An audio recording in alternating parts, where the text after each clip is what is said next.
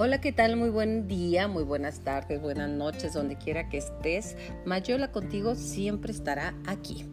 Y hoy quiero platicarte al respecto de las flor insulto. ¿Qué son las flores insulto? ¿No te ha pasado eso? Que de repente te dicen algo y no sabes si tomarla por la buena o por la mala o qué quiso decir. Esa es una flor insulto. Ejemplo, te lo voy a poner para que te acuerdes de algunos que hayas vivido. Ejemplo, cuando te dicen, oye, qué bonitos tus zapatos. Pero yo no me los pondría, ¿eh? Ups, algo así. O de repente que te dicen, oye, bajaste de peso, me gustabas más rellenita, porque así te ves como enferma o en su defecto eh, que te dicen qué rica estaba la comida que me, que me diste, ¿no? Quien llega a comer a tu casa, pero de repente también te dicen, o será el hambre que traía, que traía mucha hambre. Es algo difícil porque no sabes dónde colocarlos. De repente las cosas llegan y dices, bueno, la tomo por la buena, por la mala o qué. ¿Tú te acuerdas de algún flor insulto que hayas tenido? Está muy rico mi té. Este, algún, alguna flor, un flor insulto en el trabajo que te dicen, oye, terminaste muy bien el Excel, pero me hubiera gustado más en Word o en PDF o X. Entonces no sabes cómo, cómo tomarlo y es cuando eres manipulable muy fácilmente. Es algo así también como cuando te dicen, no te vayas a enojar, ¿eh? pero fíjate que esto y esto y esto y esto y esto. Entonces, ¿por qué te ponen no te vayas a enojar? Es para que a la hora que te llegue el comentario ni las manos puedas meter. ¿Por qué? Porque ya te dijo, no te vayas a enojar. Si te enojas, quiere decir que estás reaccionando y quiere decir que estás en su terreno. O sea que ya de todas, todas, vas de perder. ¿Por qué? Porque si te enojas, estás mal y si no te enojas, también. O ejemplo, oye, fíjate que me encantó eh, la obra de teatro, pero y ahí viene otro de las palabras que realmente nos manejan y nos llevan a lugares que no nos encantan, el pero. Ya nomás aparece el pero y es que ahí te va. Ahí te va algo que no te va a gustar. Pero fíjate que me hubiera gustado que en lugar de que lo pintaras de azul, lo pintaras de blanco. Porque el azul no combina muy bien con el blanco. Y no combina bien con esto y esto y esto y esto.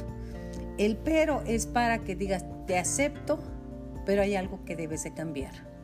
Entonces es una, un mensaje encontrado. Los mensajes encontrados normalmente nos ponen a la defensiva. Mira qué rico se oyen las campanas de la iglesia. Espero las estés escuchando tú. Yo estoy aquí en Zapopan, en Guadalajara, Jalisco, en la casa de mi compadre Javier Padilla. Y de verdad, qué rico, qué rico y qué rico se come aquí. Qué rica tierra y qué rica casa. Ahorita estamos a punto de iniciar una tormentita así bien rica de agua. Para los hijos del desierto ya sabes que esto es gloria. Para mí es gloria. Bueno, volviendo al tema. Las preguntas incómodas, pero cuando te dicen pero para o decirte no te vayas a enojar, es para ponerte así en blandito como hacerte tan, tan, tan, tan, tan y darte el golpe en blandito. Las preguntas incómodas, ¿qué es lo que la gente gana con las preguntas incómodas? ¿Tú te acuerdas de alguna pregunta incómoda? Yo sí me acuerdo de muchas, muchas, muchas. Cuando me acababa de aliviar de mi hijo Bernardo que me decían, oye, ¿estás embarazada? Y yo, no, gracias, es panza normal. O sea, ¿por qué haces esas preguntas? Pero lo peor es que normalmente reaccionamos molestos o demás y eso es lo que la gente quiere lograr, tenerte en control. ¿No lo crees? O cuando te dicen, oye, qué bonita tu casa, ¿cuánto te gastaste aquí? Y esa pregunta como, ¿para qué o qué? Entonces tú le puedes contestar, pues gaste más de lo que te puedes imaginar en tu vida o X.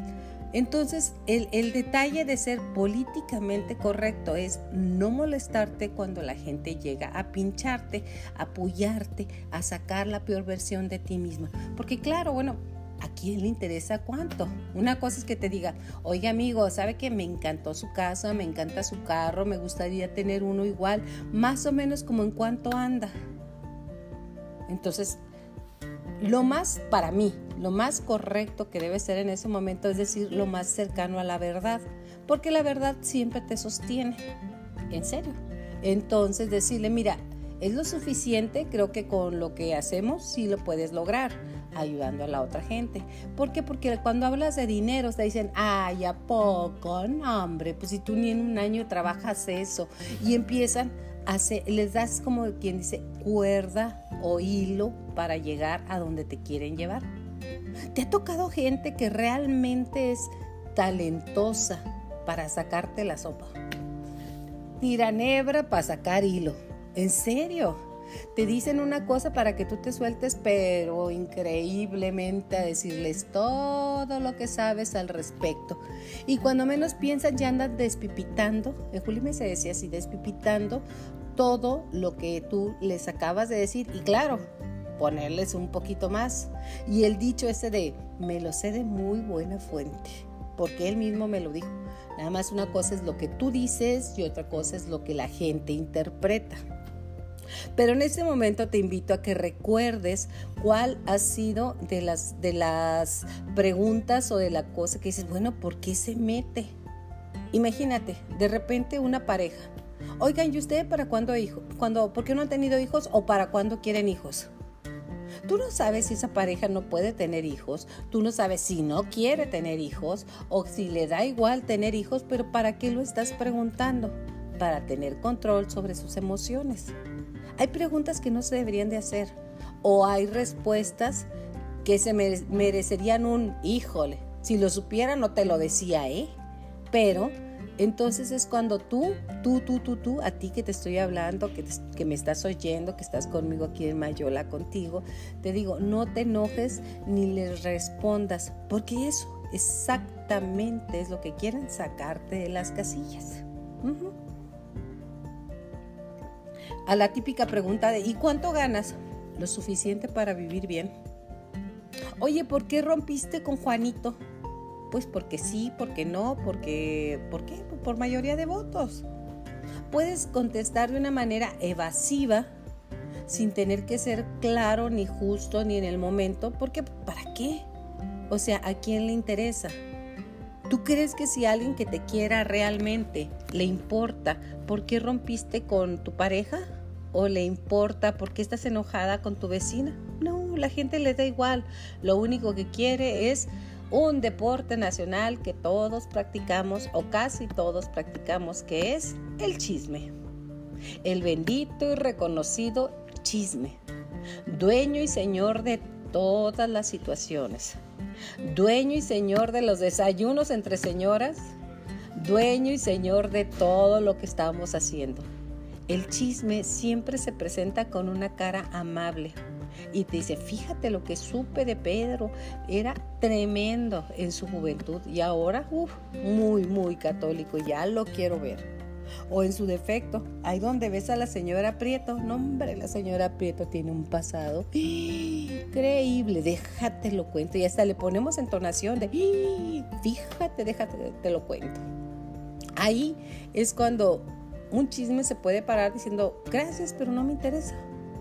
Yo sé que es complicado porque dices, todo el mundo va a decir, uh, Blue, yo que te traigo noticia de primera mano y no la quieres. Así es. Entonces, ¿qué es lo que debemos de hacer? Es detener el chisme. ¿Para qué?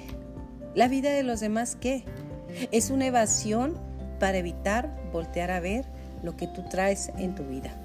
Ajá, lo que traes en tu vida eh, y que no quieres ver. Entonces veo la del vecino, veo la del primo, veo la de todo mundo, menos la mía. ¿Por qué? Pues porque muchas veces no me quiero hacer cargo de lo que mi vida o a dónde llevo yo mi vida. Por eso, ponle un alto, no vale la pena. ¿En qué te beneficia o te perjudica? En saber que, que tu hermano tiene más que tú o menos que tú. Las comparaciones siempre te van a llevar a un lugar muy incómodo, a un lugar donde siempre vas a salir perdiendo, porque de eso se trata compararte. ¿Ahí a poco usted se va a comparar con el que no tiene nada? ¿A poco usted se va a comparar con aquel que, que anda batallando por la vida? No, hombre, siempre te vas a comparar con el que tiene más. Y automáticamente, pues te vas a sentir mal.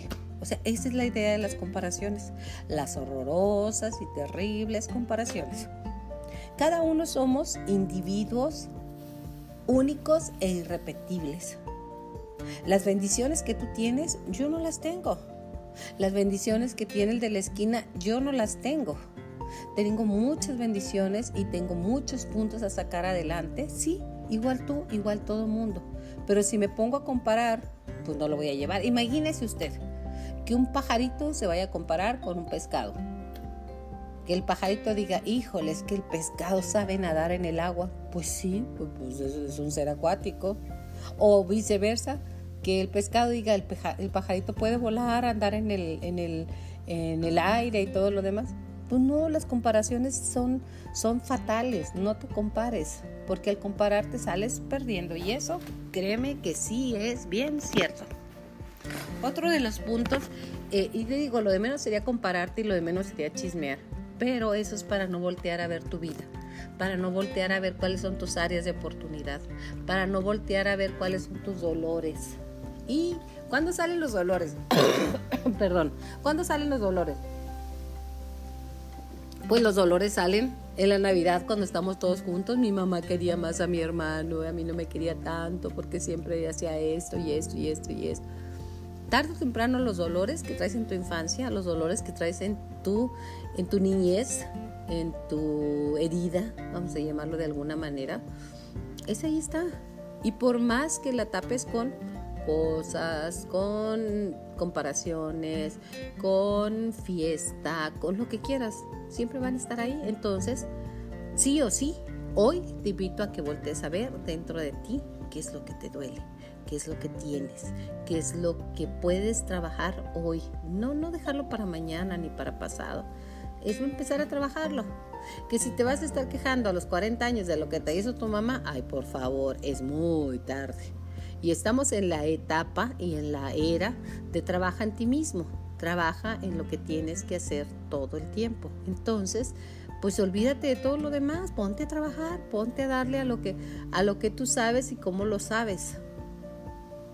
Tarde o temprano lo vas a comprender y se dice por ahí, decía un gran sabio, que si tú y yo pudiésemos tener compasión hasta de las estrellas, todo sería diferente pensamos que la gente que te hizo daño o que crees que te hizo daño o que crees que lo hizo personal, y ese es otro tema que vamos a ver más adelante, es gente que, que va a estar siempre pendiente de, de qué estás haciendo y cómo hacerte daño.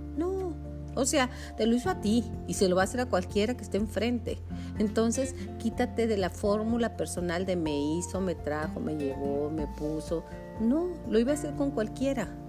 Con cualquiera lo iba a hacer. Entonces, quítate de la fórmula del medio.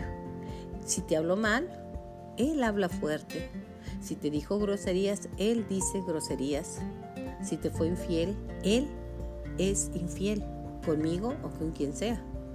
Si tu mamá te, ordena de una manera que no te gusta, tu mamá grita mucho. No me grita mucho. Y te fijas cómo cambia el binomio. No es lo mismo decir ella grita mucho, ah, me gritó mucho, entonces te sientes herido en el me, mi, mu y me llevó. Yo te invito a que hoy recapacites, voltees adentro y empieces a abrazar a ese niño interno que llevamos dentro. Sí, sí, ya sé que mucha gente se ríe de decir, ay, sí, yo traigo el niño interno, mira nomás, jajaja, jijiji, jojojo. No, realmente empieces a hacer las paces contigo, porque contigo llegaste solo a este mundo y solo te vas a ir de este mundo. Entonces, ¿quién es tu acompañante durante toda esta vida? Tú, nada más que tú. Nadie más que tú es tu acompañante. Entonces, pues trátate con cariño, digo, hasta por interés, ¿no te parece? Hasta por interés hay que tratarnos bien hay que tratarnos contentos, hay que tratarnos de una manera alegre o de una manera, pues vamos a decir amorosa. ¿Por qué? Pues porque nomás tú vas a estar contigo. Cuando te duermes, ¿a poco está tu niño, tu esposo, tu perro, tu carro, tu casa? No, no hay nadie más que tú y tu sueñito. Tú y lo que has traído durante todo el día. Tú y los rencores. Tú y tus resentimientos tú y lo que crees que te hicieron. Y decía don Miguel Ruiz, y ya, ya murió don Miguel Ruiz, pero escribe un libro fantástico que si tienes oportunidad de leerlo, te lo recomiendo, se llama Los Cuatro Acuerdos.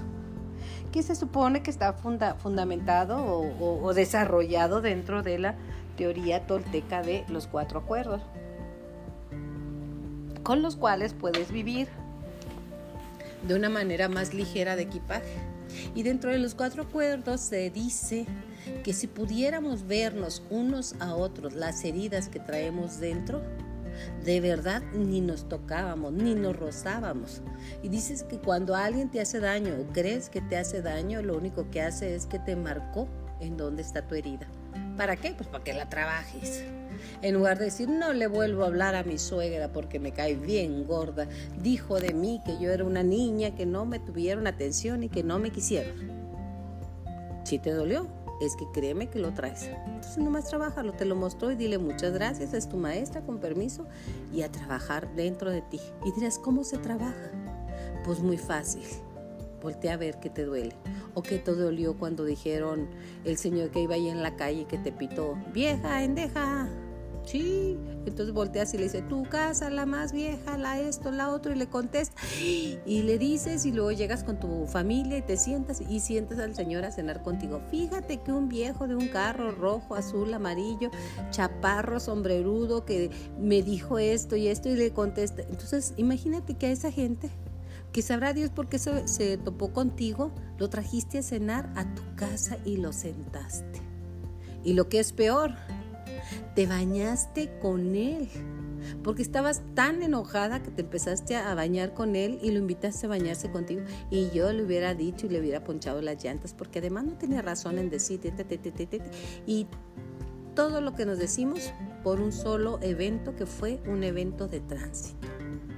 ¿Qué podíamos haber hecho en ese momento? Decir, bueno, no sé qué traiga, no sé qué señora como yo le recuerda algo que le duele mucho. A mí me dolió mucho que me dijera endeja o pendeja, como quiera usted decirle. ¿Por qué? Porque yo todo el santo día me digo que soy una pendeja que no sé decidir, que no sé hacer las cosas, que soy muy endeja porque le paso a mi pareja todo lo que no debe haber pasado, que, que soy muy endeja porque abusa de mí mi familia.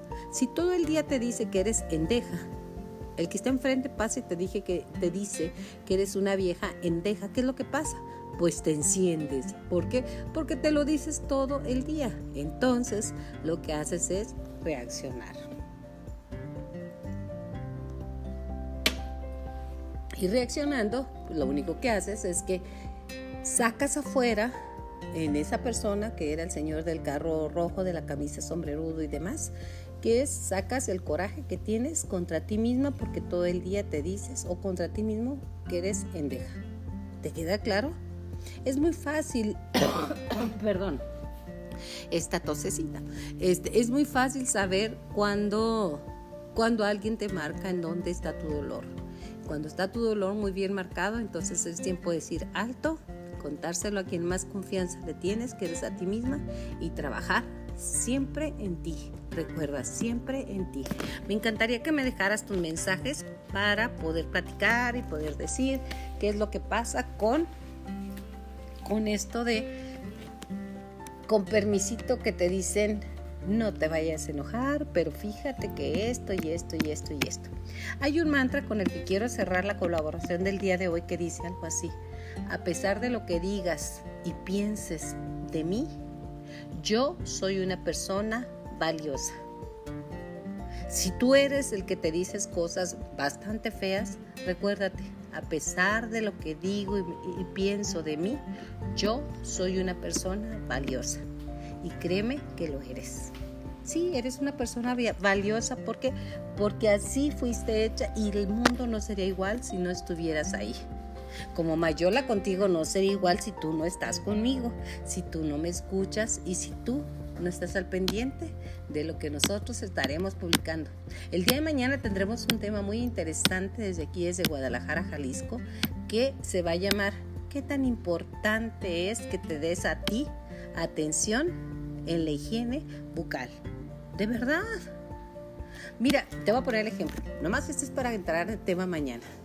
Tengo un hermano que se llama Mauro, que él es vaquero, vaquero de Chihuahua, del Meiro, Meritito, Chihuahua, Julipes. Y me dice un día, hermana, te encargo mi cinto porque voy a andar fuera y no se me vaya a perder. Y yo lo guardé ahí en la casa de ustedes, lo guardé y todo el... Cuando llegue me dice, Yola, ¿tienes, ¿tienes por ahí tú el cinto? Le digo, sí, aquí está. Dice, que este cinto vale 13 mil pesos, es un cinto piteado. O sea, por un cinto pagas 13 mil pesos, pero no pagas una limpieza de dientes. O aquellas muchachas que se compran bolsas Louis Vuitton o de Michael Kors o de Prada y de verdad tienes un problema bucal y dices, no, no tengo tiempo ni tengo dinero, esa, esa es la parte trascendente que voy a hablar el día de mañana desde aquí, desde Guadalajara, mientras te mando un beso, que pases muy, pero muy feliz tarde. Y recuerda que después de uno te vayas a enojar, pues no te enojes, te cuesta lo mismo. Gracias, hasta la próxima, Yolanda Miranda, siempre contigo. Gracias.